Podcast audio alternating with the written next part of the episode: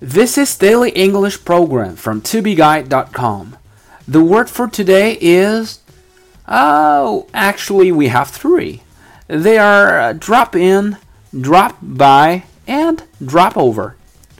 那这三个词呢，在口语当中都有顺便走访或者是串门的意思。Why not drop in for a chat？何不顺便过来聊一聊？Why not drop in for a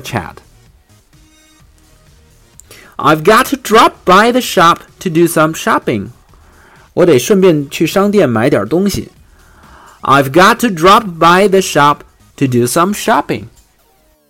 Uh, so would you like to drop in and help me clean my house? For more learning materials, please visit our website tubeguy.com.